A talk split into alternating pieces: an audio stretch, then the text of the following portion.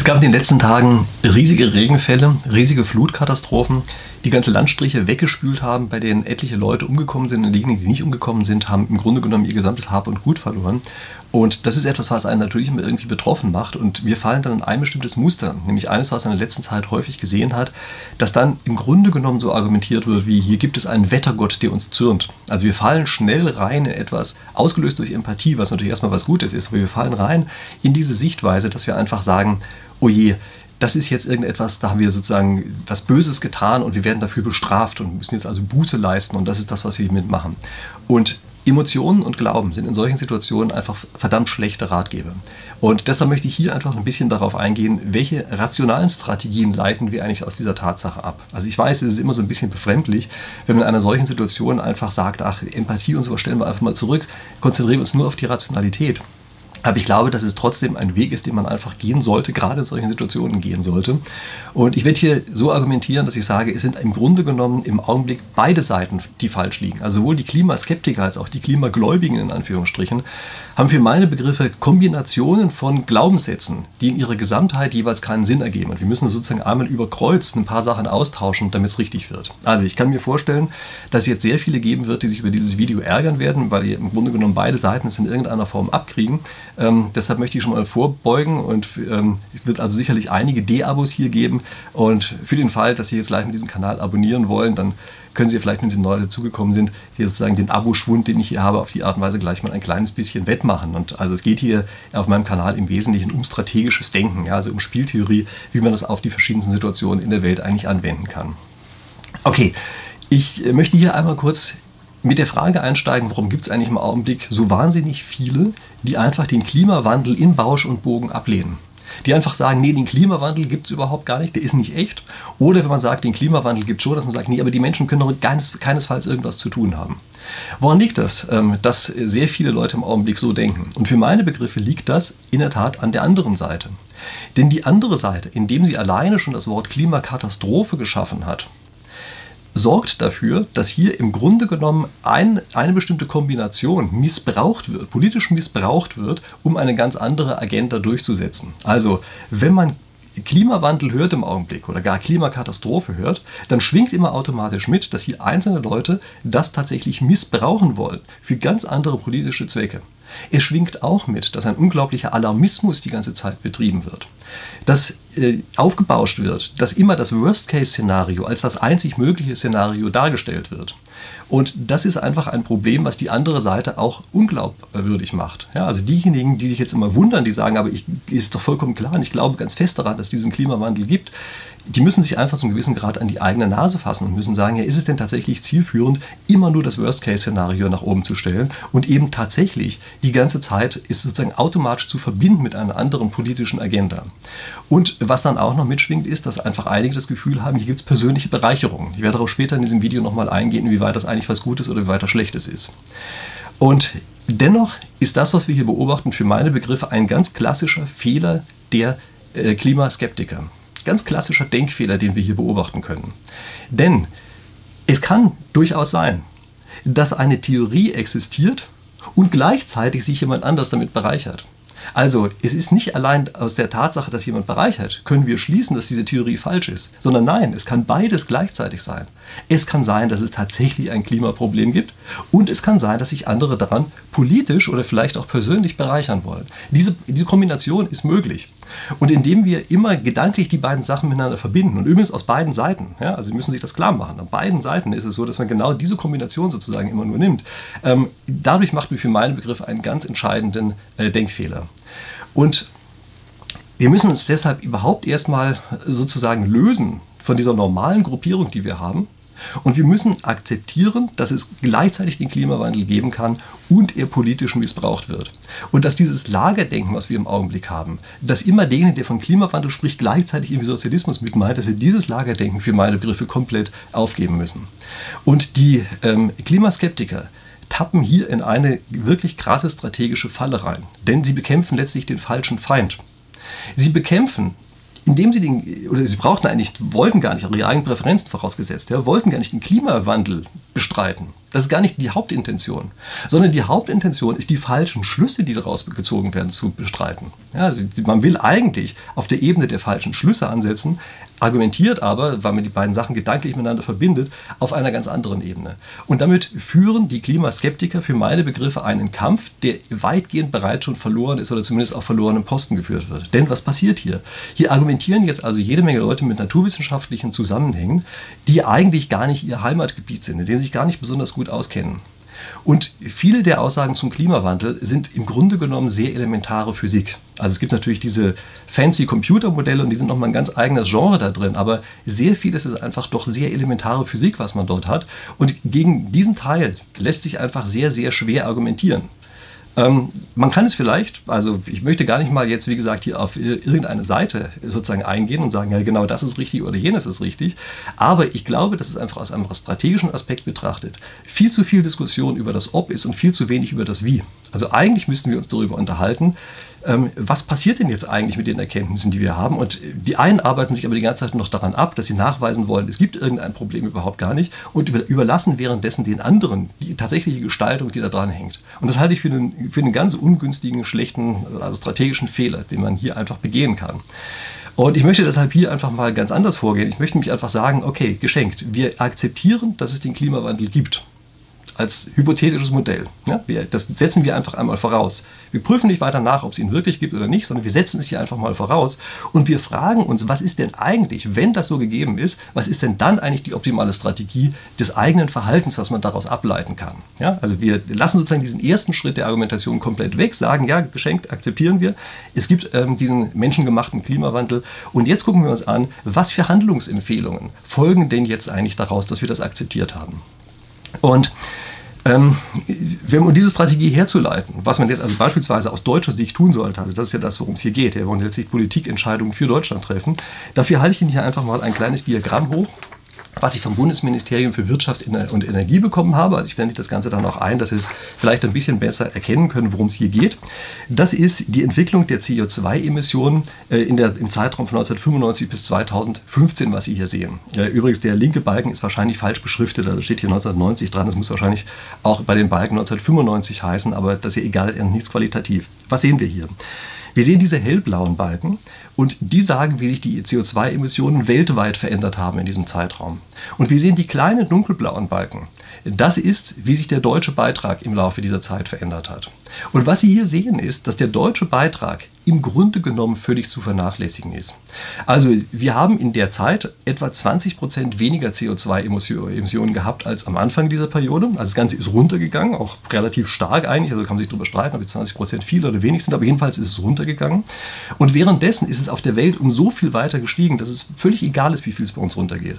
Also selbst wenn es bei uns 100 Prozent runterging, wenn wir einfach von heute auf morgen den Schalter umlegen würden, würden sagen, wir machen überhaupt keine CO2-Emissionen mehr in Deutschland. Von heute auf morgen, alles CO2-Emissionen wird für morgen morgen verboten, würde man das weltweit in der Statistik praktisch überhaupt gar nicht bemerken.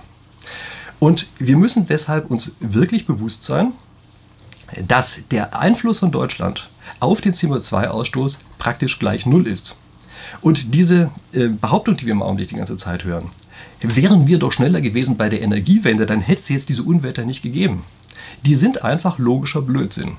Also man muss sich das wirklich bewusst machen, dass es hier ganz einfach um reinen Populismus geht und dass unser deutscher Beitrag dazu absolut gleich Null war.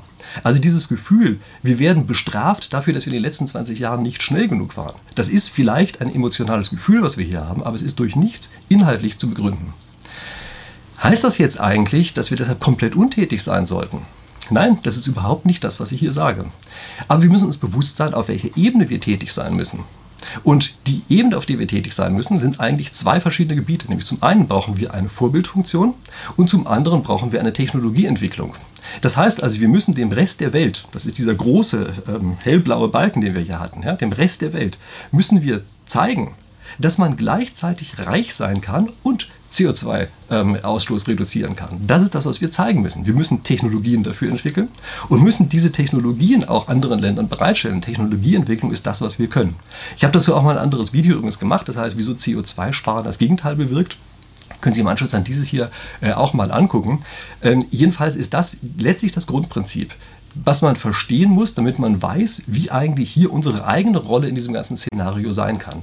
Es kommt nicht darauf an, dass wir bei uns äh, ein bisschen mehr oder weniger CO2 äh, freisetzen. Das ist überhaupt nicht der Punkt. Das hat für das Weltklima selbst dann überhaupt keinen Einfluss, wenn wir den Zusammenhang von CO2 äh, zu Klima als 100% gegeben betrachten. Selbst dann hat es überhaupt keinen Einfluss. Nochmal, die einzige Rolle, die wir wirklich sinnvollerweise hier spielen können, das ist eben die der Technologieentwicklung und letztlich des Vormachens. Ja, äh, einfach zu zeigen, ja genau das geht. Es gibt sozusagen eine hippe Möglichkeit, wie man das miteinander verbinden kann. Und ich sage jetzt mal falsche Strategien. Eine definitiv falsche Strategie ist, Armut zu predigen. Wie oft habe ich in der letzten Zeit gehört, ah, wir müssen jetzt den Gürtel enger schnallen. Lieber arm sein und dafür die Welt gerettet zu haben. Das sind Sprüche, die hört man die ganze Zeit. Und wenn Sie sich das von vorher angesehen haben, dann werden Sie unmittelbar verstehen, dass diese beiden Aussagen rein emotionale Aussagen sind, dass es populistische Aussagen sind, die aber inhaltlich durch nichts zu rechtfertigen sind. Ob wir den Gürtel enger schneiden oder nicht, ändert nichts an dem, was in der Welt passiert. Im Gegenteil, wenn wir ihn auf die falsche Seite enger schneiden, dann werden wir danach arm sein und die Welt zerstören. Das ist nicht, dass wir das eine mit dem anderen kaufen können, sondern nein, im Gegenteil, indem wir arm werden zeigen wir den ehemaligen Entwicklungsländern, wie man es denn nicht machen soll. Und glauben Sie nicht, dass die sich einfach hinstellen werden und sagen, ach naja, wir wollen auch gerne so arm sein oder arm bleiben. Nein, keineswegs. Sondern die sagen, äh, wir wollen das jetzt ganz einfach aufholen. Und wenn die Technologie nicht da ist, dann machen wir das halt auch mit dreckiger Technologie. Und äh, ist es auch, dass im Inland letztlich diese Forderung, wir müssen arm werden, natürlich Widerstände erzeugt. Also es gibt einfach andere, die sagen, nö, will ich nicht, will nicht arm werden. Und diese Widerstände sind nicht nötig, wenn wir Technologien liefern können, mit denen eben beides geht. Und das ist genau unser Job. Wir müssen diese Technologien liefern. Und ähm, es muss ganz einfach auch so dastehen, dass man beispielsweise sagt, Solaranlagen sind eben auf einmal hippere. Also wenn beispielsweise jetzt ein anderes Land sich fragt, wie schaffen wir denn das jetzt eigentlich wirtschaftlich aufzuholen, äh, dann müssen die eben das Gefühl haben, eine Solaranlage, das ist was Schickes, Neues, Modernes und nicht so ein komisches Kohlekraftwerk oder sowas oder Ölkraftwerk oder weiß der Teufel, was man da noch machen könnte. Ähm, das ist nicht das Schicke, sondern das andere ist das Schicke. Und die müssen eben das Gefühl haben, ja genau, das ist hip, das ist die Zukunft, äh, da wollen wir entsprechend hin. Und die Technologien dafür sind prinzipiell vorhanden. Sie müssen aber natürlich zum anderen Grad überhaupt erstmal massentauglich gemacht werden und wirtschaftlich gemacht werden. Und das ist auch etwas, was ich jetzt einfach sehr oft höre, dass es heißt, ah, wir haben die letzten 20 Jahre verschwendet. Nein, das stimmt so überhaupt nicht. Wir haben die letzten 20 Jahre nicht einfach verschwendet, sondern viele der Technologien, die wir heute haben, gab es einfach vor 20 Jahren noch nicht so. Also gucken Sie sich beispielsweise mal Solaranlagen an. Wenn Sie die Solarpanels von vor 20 Jahren sehen, dann brauchten Sie riesige Scheunenflächen, um äh, das letztlich an Ertrag zu bekommen, was Sie heute mit einer relativ kleinen Fläche auf einem Reihenhaus hinkriegen würden. Ich übertreibe ein bisschen, aber nicht wirklich sehr stark. Also die, äh, sozusagen die Leistungsfähigkeit von diesen Modulen hat sich einfach extrem stark vergrößert. Wir haben ganz andere Speichertechnologien. Äh, wir haben andere Technologien zur Backup-Gewährung lauter solche Sachen. Also es sind Technologien, die einfach entwickelt werden müssen und bei denen es nichts hilft, wenn man einfach ungeduldig ist. Und auch das ist eben so, wir haben es hier mit einem Jahrhundertprojekt zu tun, also eigentlich mit einem Generationenprojekt. Und es ist einfach ein schlechter Ratgeber darin, auch plötzlich Ungeduld zu zeigen. Denn wenn man bei einer Entwicklung, die eigentlich eine ganze Generation braucht, wenn man die versucht, in fünf oder zehn Jahre reinzustecken, dann macht man einfach dumme Fehler, auch technologische Fehler. Man biegt an einigen Stellen falsch ab, so dass es am Ende einfach schlechter wird und vielleicht viel weniger gut funktioniert, als wenn man sich eben die Zeit genommen hätte, das über einen Zeitraum hinweg laufen zu lassen. Und auch da übrigens, ähm, ich kenne jetzt auch das Argument, dass immer gesagt wird, ja, aber wir haben jetzt viel zu spät angefangen, wir haben die letzten 20 Jahre ja verschwendet und jetzt sind wir so nah an dem Tipping Point dran, dass es gar nicht mehr anders geht. Naja, wenn man das wirklich glaubt, dann muss ich jetzt einfach mal die Frage hier in den Raum stellen. Woran liegt es denn dann, dass wir die Kernkraftwerke vor den Kohlekraftwerken abgeschaltet haben? Also wenn wir wirklich so nah dran sind, dann war es eine verdammt dumme Idee, die Kernkraftwerke abgeschaltet zu haben. Äh, denn das ist der einzige Grund dafür, dass wir jetzt unser äh, für 2020 anvisierten letzten Meilenstein sozusagen CO2-Ziel nicht erreicht haben. Also mit den Kernkraftwerken hätten wir spielend geschafft. Jetzt haben wir es runtergefahren, da haben wir es nicht geschafft. Aber wenn man wirklich an diesen nahen Tipping Point direkt in der äh, ähm, nahen Zukunft glaubt, äh, dann sehe ich nicht, dass es jetzt eine besonders schlaue Strategie war, die Kernkraftwerke abgeschaltet zu haben, respektive sie jetzt nicht eben weiter noch die Restlaufzeit laufen zu lassen. Also da muss man dann eben auch sozusagen konsequent in der gesamten Richtung sein und sagen, na okay, da müssen wir eben in diesen sauren Apfel beißen. Aber dazu werde ich nochmal ein anderes Video machen, nur zu diesem einen Thema. Also kurzum, wir haben es hier mit einem Jahrhundertprojekt zu tun, Generationenprojekt, ja, was in der Größenordnung von, sagen wir mal, 30 bis 50 Jahren läuft. Und da hilft es uns überhaupt nichts, äh, das plötzlich künstlich abkürzen zu wollen. Argument 2, was ich an falschen Strategien häufig höre, das ist, dass man sagt, es geht nur mit Planwirtschaft. Also ich habe beispielsweise auch bei dem letzten Video, was ich gemacht habe, da habe ich argumentiert, dass die EZB sich im Augenblick verhält, als wären wir im Krieg und einfach sozusagen Kriegsmethoden anwendet, um bestimmte Sachen durchzusetzen. Da habe ich also Kommentare vom Typ gekriegt, wo drin stand, ja, wir sind in einem Kriegszustand. Das Klimawandel ist ein Kriegszustand. Und es schwingt dann immer mit, dass man sagt, ja, dann ist Planwirtschaft und äh, Diktatur auch plötzlich okay. Und nein, das ist nicht okay. Ähm, denn diese, dieser Gedanke, dass äh, eine grüne Energiewende nur mit Planwirtschaft funktioniert, das ist einfach kompletter Unfug. Und es ist leider etwas, was in grünen Kreisen extrem weit verbreitet ist. Auch da habe ich vor einiger Zeit ähm, einen Artikel äh, auf Twitter verbreitet, äh, den ein Grünen-Mitglied geschrieben hat in der Taz und wo genau das sogar wörtlich sage, sagt, die Energiewende geht nur mit sozialistischer Planwirtschaft. Und es gab einen riesen Aufschrei darüber, dass ich den Grünen solche bösen Sachen in den Mund lege. Aber praktisch niemand hat sich über die Aussage an sich aufgeregt. Also auch von denjenigen, die eigentlich einen grünen Hintergrund haben, haben bei der Aussage selber gesagt, ja, eigentlich ist die Aussage schon mehr in Ordnung. Aber nur unverschämt, dass das einer so aufbauscht. Na. Ähm, also das heißt, wir sehen hier an dieser einen Stelle, äh, dass eben dieser Zusammenhang von vielen einfach so gesehen wird, als, als ginge sozusagen eine grüne Welt nur zusammen mit Planwirtschaft. Und das ist kompletter Quatsch. Denn wer glaubt denn ernsthaft, dass bei solchen Aufgaben, die wirklich auch viel Kreativität verlangen, dass da ausgerechnet Bürokraten die richtigen sind, die das hinkriegen? Also wenn Sie mal sehen wollen oder sich vergegenwärtigen wollen, wie gut Bürokratien sind, dann gucken Sie sich doch bitte einfach nur an, wie gut unsere Gesundheitsämter in der Corona-Krise drin waren. Das waren diejenigen, die am Wochenende keine Zahlen übermitteln konnten, weil sie zu Hause sein mussten. Das waren diejenigen, die Faxrollen gesucht haben, um irgendwelche komischen Sachen in Datenbanken eintragen zu können und so weiter. Gucken Sie sich an, wie der öffentlich-rechtliche Rundfunk ähm, über die Situation in den Flutgebieten berichtet hat. In der ersten Nacht waren die halt einfach nicht da, einfach Sendepause ähm, haben einmal kurz ein bisschen erwähnt, dass es sowas gibt. Und ansonsten stelle ich mir vor, sie sitzen da also auf einem Häuserdach, retten sich vor den Fluten noch einigermaßen in die Höhe, schalten ihr Transistorradio an, was sie gerade noch mit hochgerettet haben, hoffen, dass sie Informationen kriegen und die dudeln einfach ihr normales Programm runter, weil sie eben kein Team für die Nacht bekommen haben. Das ist das, was passiert, wenn man tatsächlich äh, Planern und öffentlichen äh, Einrichtungen äh, versucht, so etwas zu überlassen. Verstehen Sie mich hier nicht falsch. Ich sage nicht, dass Verwaltungen was Schlechtes sind. Ich sage, es muss diese Bürokratien durchaus geben, aber alles zu seiner Zeit. Also sie sind zum Beispiel relativ gut, Regeln einzuhalten, Kontrollen vorzunehmen und lauter solche Sachen. Da sind Bürokratien relativ gut drin. Aber sie sind verdammt schlecht da drin, einfach kreative Wege zu bestreiten, ähm, richtige Entwicklungen äh, einzugehen, äh, Risiken auch einzugehen, zu verstehen, in welche Richtung man eigentlich laufen sollte. Das ist genau der falsche Weg. Und deshalb ist die Wunschvorstellung, die ich hier habe, dass wir einfach viel eher haben, dass wir einfach endlich wieder auch bei den Grünen eine Verbindung zu freiheitlichen Einstellungen sehen. Dass diese Verbindung Grün und Planwirtschaft einfach mal gelöst wird und wir sehen, nein, Grün plus Marktwirtschaft, Grün plus Freiheitlichkeit, das passt gut zusammen und das ist viel eher das, was am Ende das Grüne umsetzen wird, als diese ganzen anderen Vorstellungen. Es würde mir auch gut gefallen zu sehen, dass wir einfach mal sagen, Grün plus Technologiefreude ist auch etwas, was gut zusammenpasst. Denn auch hier ist es einfach so, dass neue Technologien normalerweise überhaupt erst grüne Entwicklungen ermöglichen. Also vieles von dem, was man gerne haben möchte, geht eben nur dadurch, dass neue Technologien entwickelt werden und dafür müssen sie eben erstmal da sein. Und deshalb ist die, die äh, für meine Begriffe wichtigste sozusagen positive Strategie, die man hier anwenden muss, ist, dass man einfach sagt, ja genau, wir haben positive Visionen in die Zukunft. Ja, wir freuen uns über neue Technologien und wir setzen diese Technologien ganz einfach auch entsprechend ein. Als ich Kind war, hatte ich immer ein riesiges Poster von einer Apollo-Mondrakete bei mir im Zimmer hängen. Das war wirklich riesig, viel größer als ich selber. Und das war für mich eigentlich so ein, so ein bisschen Aufbruch in die Zukunft. Ja, das war äh, die Art und Weise, wie man eben gesehen hat, ja genau, auf einmal sind technologische Entwicklungen möglich und wir haben uns nicht darum gekümmert, was man jetzt konkret direkt damit machen kann. Wir haben damals natürlich nicht vorhergesehen, welche Entwicklungen daraus kommen werden. Also zum Beispiel unsere ganze Computertechnologie heutzutage ist hier entstanden aus diesem damaligen Apollo-Programm. Da hat keiner dran gedacht und das war auch nicht das, woran man denken wollte. Man hat einfach bloß gedacht, boah, ist ja ein tolles Ding, dass man so eine Rakete hat und damit eben die Erde verlassen kann.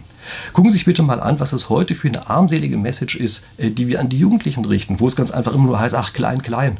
Und kaum schaffen es irgendwelche Privaten mit den Raketen auch einmal hochzufliegen, dann ist eigentlich das Einzige, was den Leuten einfällt, zu sagen, oh, wie ist denn der CO2-Ausstoß davon gewesen? gewesen. Oje, oje.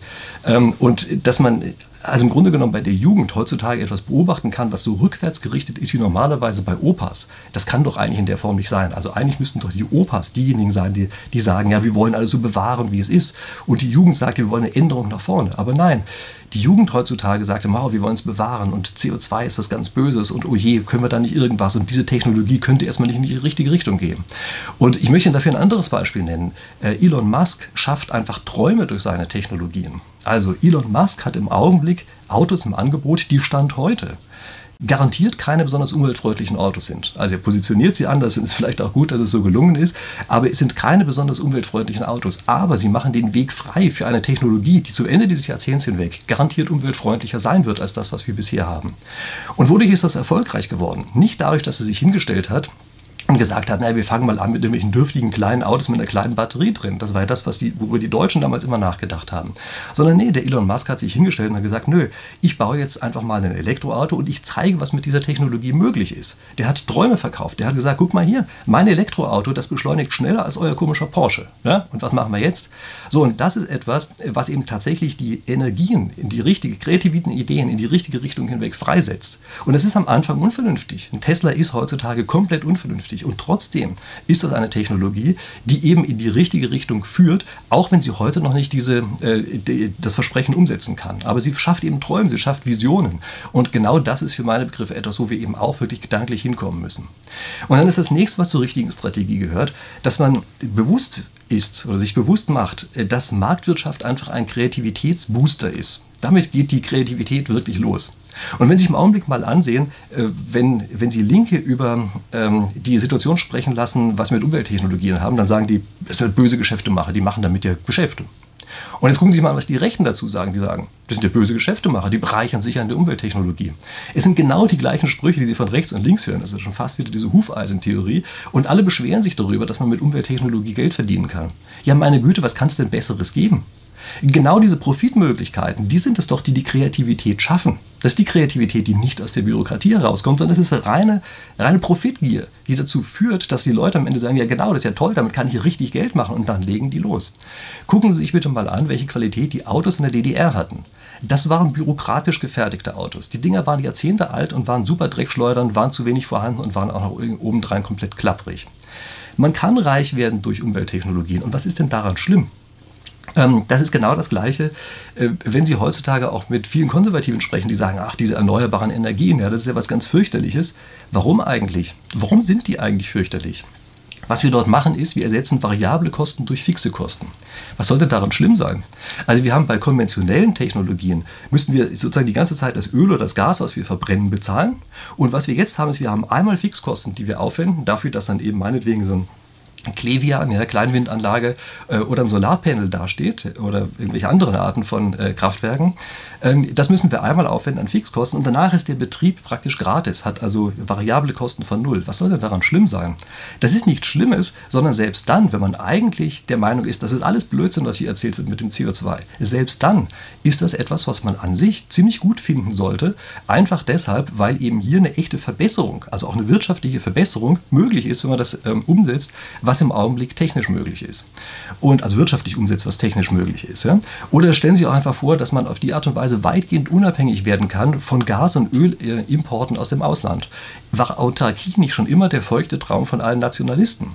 Also ich kann Ihnen alte Science-Fiction zeigen, in denen gerade solche Umwelttechnologien eine, wesentliche, auch fiktive Rolle gespielt haben, also Jahrzehnte alt, ja, aus den 30er, 40er Jahren äh, letzten Jahrhunderts, ähm, wo die eine wesentliche Rolle gespielt haben, weil die Leute sich darüber gefreut haben, dass man damit auf einmal Autarkie umsetzen kann. Warum soll das denn heute auf einmal schlecht sein? Warum soll das denn schlecht sein, dass wir auf einmal die Sachen nicht mehr importieren müssen?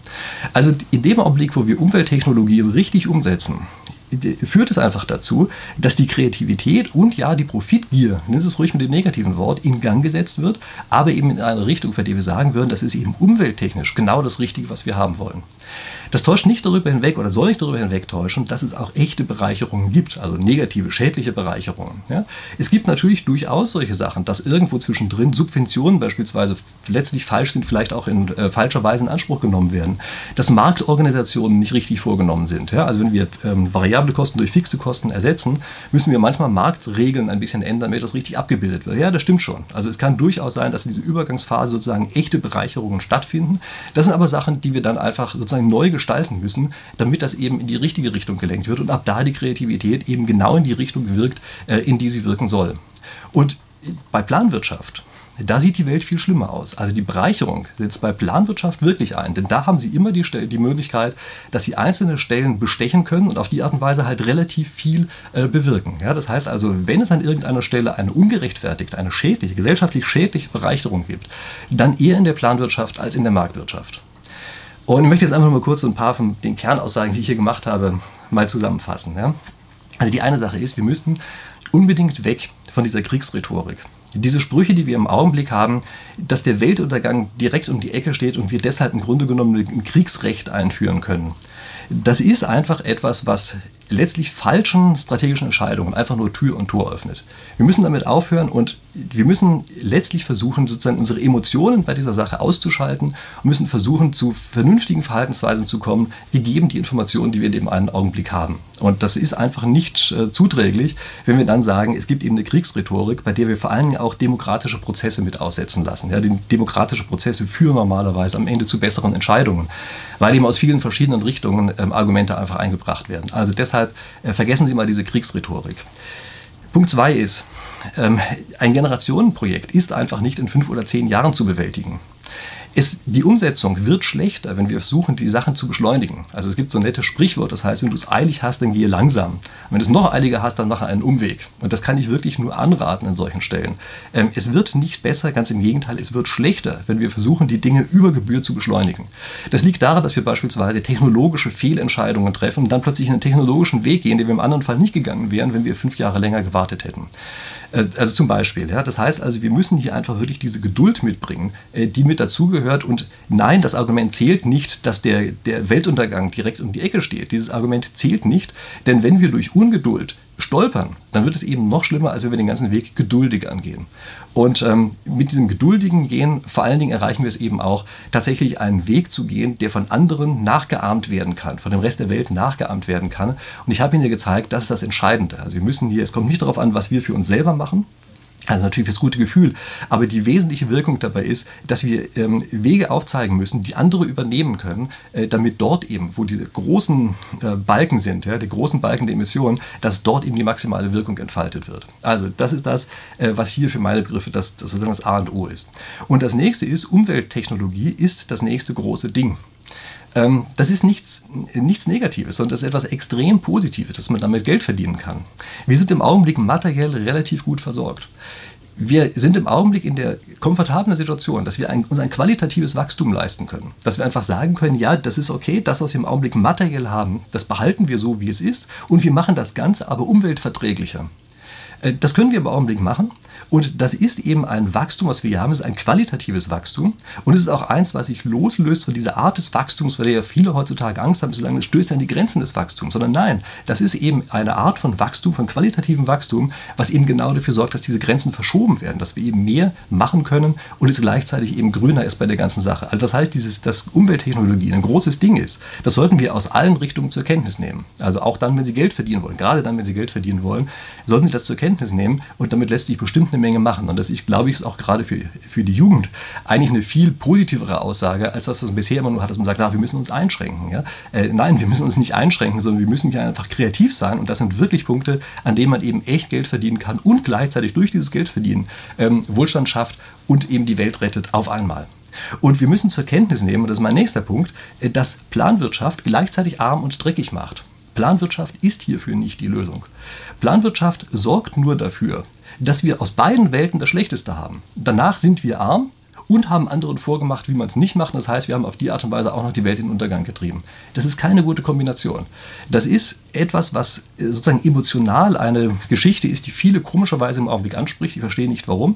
Die aber, wenn Sie nur einen Schritt weiter denken, Sie sofort merken, dass es um Gottes Willen das, was wir keinesfalls brauchen, weil das exakt in die falsche Richtung führt. Und äh, gleichzeitig arm und dreckig zu sein, das finde ich ist keine gute Konstellation. Und wie gesagt, das ist das Versprechen, was die Planwirtschaft sozusagen sicher einlösen kann. Und das nächste ist, ich halte es einfach für wichtig, dass wir wieder in positiven Dimensionen und Visionen in die Zukunft denken. Also, dass wir aufhören mit diesem kleinen, kleinen, mit diesem rückwärtsgewandten Denken, sondern dass wir einfach sagen, ja genau, es gibt eine Entwicklung in die Zukunft, das hat was Positives und es gibt technologische Entwicklungen, mit denen man eben viel machen kann. Und denken wir doch viel mehr über diese technologischen Entwicklungen nach, als über längst vergangene alte Dinge in der, in der Vergangenheit und zwar aus ganzen verschiedenen Richtungen. Okay. Ähm, das war's für heute. Für den Fall, dass Sie jede Woche eine Lust auf ein positives Video haben, dann gerne meinen Kanal abonnieren, denn das ist das, was ich hier immer mache. Wie gesagt, ich spreche immer über das strategische Denken in der einen oder anderen Form. Wenn Sie es gemacht haben oder auch wenn nicht, hoffentlich sehen wir uns in der nächsten Woche wieder. Bis dahin.